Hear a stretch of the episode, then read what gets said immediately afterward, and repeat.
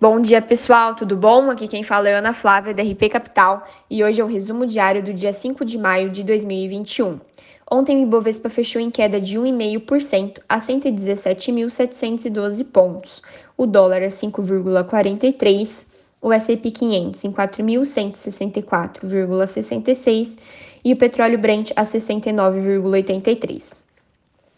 No Brasil, o deputado Agnaldo Ribeiro apresentou ontem à comissão mista seu parecer sobre a reforma tributária, concentrado nas PECs 45 e 110.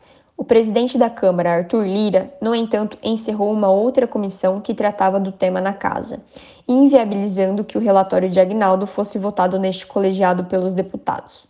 A decisão parte da vontade de fatiar a reforma em várias etapas e não votar o relatório como apresentado por Agnaldo. A definição dos caminhos para a tramitação de uma reforma tributária no Congresso ainda não está tomada.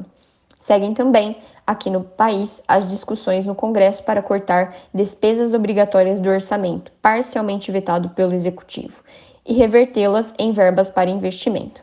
Na agenda do dia, o principal destaque é a decisão de política monetária por parte do Banco Central no segundo dia de reunião do Copom.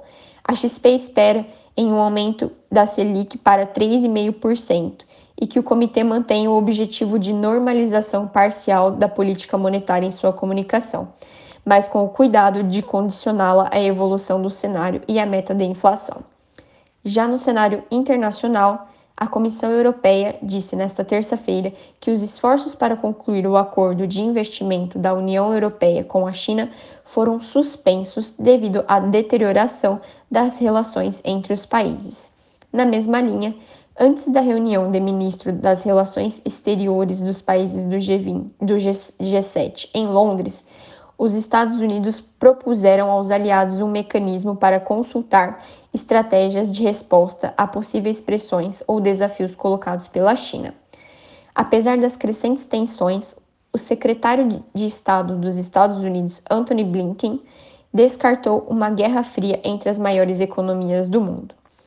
Já em relação aos indicadores, o índice de gerente de compras PMI composto, que engloba serviços e indústria da zona do euro, atingiu o maior patamar desde julho de 2020, reforçando a tendência de recuperação do continente nos próximos meses. Bom, pessoal, por hoje é só. Qualquer dúvida, nós estamos à disposição. Tenham um ótimo dia.